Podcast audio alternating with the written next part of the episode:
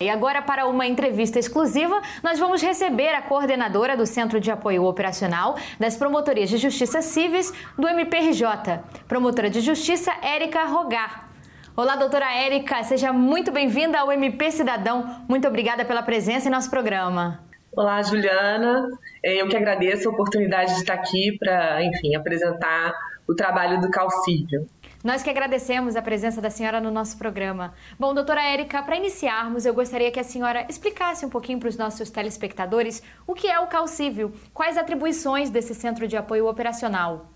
O Centro de Apoio às Promotorias Cíveis é, funciona no suporte àquelas promotorias que atuam na, na, tutela individual. São processos em que o MP funciona como fiscal da ordem jurídica, porque há uma pessoa menor ou vulnerável como uma das partes, ou porque há interesse público ou social. Então, é, basicamente, as promotorias vinculadas ao Centro de Apoio Civil são as de família, de registro civil, as cíveis residuais, as de fazenda pública as de massas falidas e de fundações. Certo, doutora. Ainda sobre a atuação do Calcívio, quais são as iniciativas junto aos promotores de justiça que a senhora acha importante ressaltar?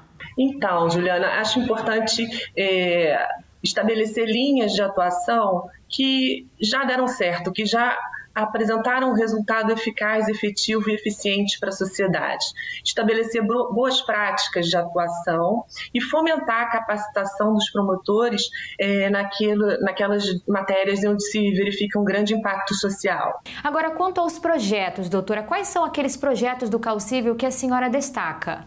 Então, é, o projeto antigo, já no centro de apoio, é o projeto Em Nome do Pai quando uma criança se encontra em situação de subregistro.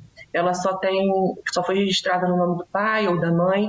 Então, é, nós temos um convênio com o laboratório de DNA para fazer gratuitamente o exame de DNA e encerrar essa questão da paternidade ou da maternidade para que ambos os pais figurem no registro de nascimento da criança. Temos também é, o projeto é, Paz em Paz, que visa tentar resolver da melhor maneira possível processos é, de guarda e de regulamentação de convivência, onde o rompimento do vínculo conjugal é, traduz um, um, uma uma má gestão na questão da parentalidade com relação aos filhos, né? Uma vez rompido a relação entre os pais, isso não deve se refletir na relação entre os filhos. Então, o projeto Pais em Paz procura dar uma solução mais adequada, menos litigiosa e menos sofrida em processos dessa natureza. E temos ainda também o projeto Saúde Mental é Mais Legal, que visa discutir é, casos complexos na área de saúde mental que precisam de uma interlocução com a justiça. O promotor de justiça faz uma avaliação do caso, entende que é necessário o suporte do centro de apoio e nós marcamos uma reunião com a nossa equipe do NATEM, que é o nosso núcleo de apoio técnico multidisciplinar, que vai discutir o caso complexo junto com a equipe que atua nesse caso específico, equipe de saúde e equipe de assistência social. Então, é um, é um projeto novo do Centro de Apoio. Doutora Érica, nós conversamos sobre os projetos e as iniciativas né, do Calcívio. Agora, a senhora pode falar sobre quais foram os principais desafios e as maiores conquistas desse centro de apoio operacional durante a atual gestão, doutora? Então, é, as, os desafios foram enfrentar a pandemia, é, foram situações que são situações que estamos vivendo que ainda não passamos, né? Enfim, não, não, não tivemos nada disso antes. Então, dar o suporte para os promotores nessa área sem perder de vista os outros projetos que temos fomentado também. Temos dois projetos ainda em trâmite que estão sendo, estão sendo levados adiante, um em parceria com o Cal Saúde, que é o Sistema Protege, que é um, um um sistema de informática que visa fiscalizar as internações é, psiquiátricas involuntárias, de modo a não permitir mais que as pessoas fiquem abandonadas em instituições manicomiais. E esse projeto já foi aprovado institucionalmente e está em andamento.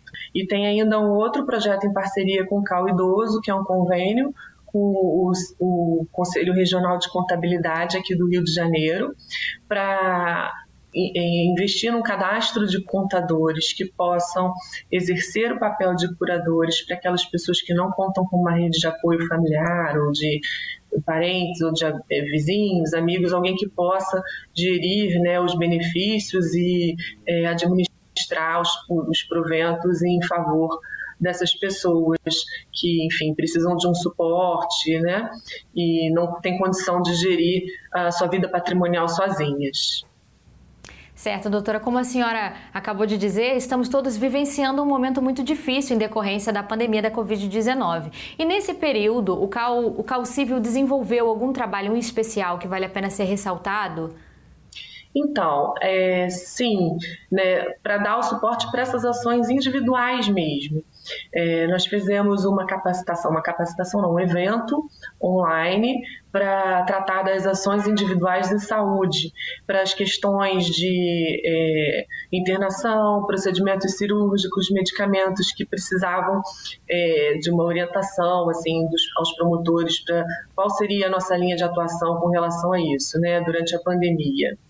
Houve também, é, com a ajuda do NAI, que é o Núcleo de Articulação e Integração do MP, levamos a questão, através de recurso, né, aos tribunais sobre a possibilidade dos alimentos para as crianças e adolescentes né, incidirem sobre o auxílio emergencial, porque, enfim, é um momento que estão, estão todos passando por grande dificuldade e a possibilidade de que as crianças não, não, não têm condição né, de se manter, de trabalhar, então, ainda que seja um valor módico, auxílio emergencial, não seja um valor tão expressivo, mas é, que alguma parte disso possa reverter em benefício daquelas crianças que estão desassistidas, né? Enfim, que o pensionamento possa incidir sobre o valor do benefício. E também, a pedido do Calcível, foi elaborada uma informação técnica pelo GAT, que é o nosso grupo de apoio técnico especializado, e o nosso médico psiquiatra e epidemiologista, ele elaborou uma nota informando como poderia se, se dar a circulação de crianças durante a pandemia, de modo que é, as, os pais não ficassem sem ver os filhos e vice-versa, mas que o fizessem de uma maneira segura, né, observando todas as normas sanitárias e que, enfim, não ficasse prejudicada a circulação entre pais e filhos durante a pandemia. Por fim, a gente, nós demos início ao projeto Saúde Mental é Mais Legal através das, das seriam visitas, né, seriam reuniões presenciais passaram a ser reuniões pela plataforma digital do MP, né? Enfim, então esse avanço tecnológico também permitiu que não ficasse prejudicado, né? Os serviços de saúde mental estão funcionando com toda a dificuldade que estão encontrando nesse momento e o MP precisava dar a sua colaboração também, enfim, de discutir esses casos complexos, de, de estar atuante nessa área da tutela individual da pessoa com deficiência. Então, apesar da pandemia, que em um primeiro momento nós pensamos que é, prejudicaria o desenvolvimento do projeto, não, as plataformas tecnológicas permitiram que essas reuniões sejam realizadas e, enfim, o projeto está acontecendo a contento. Certo, doutora. Nós do MP Cidadão vamos continuar acompanhando o trabalho do Cal Civil como fiscal da lei. Bom, doutora, a nossa entrevista infelizmente está terminando e eu aproveito para agradecer novamente a participação da senhora aqui no nosso MP Cidadão, na nossa série especial de entrevistas dos Centros de Apoio Operacional do MPRJ. Muito obrigada, Juliana. Obrigada por ter participado aqui, explicar um pouco do nosso trabalho. Enfim, é, se cuidem. Estamos aí ainda atravessando esse momento difícil, mas vai ficar tudo bem.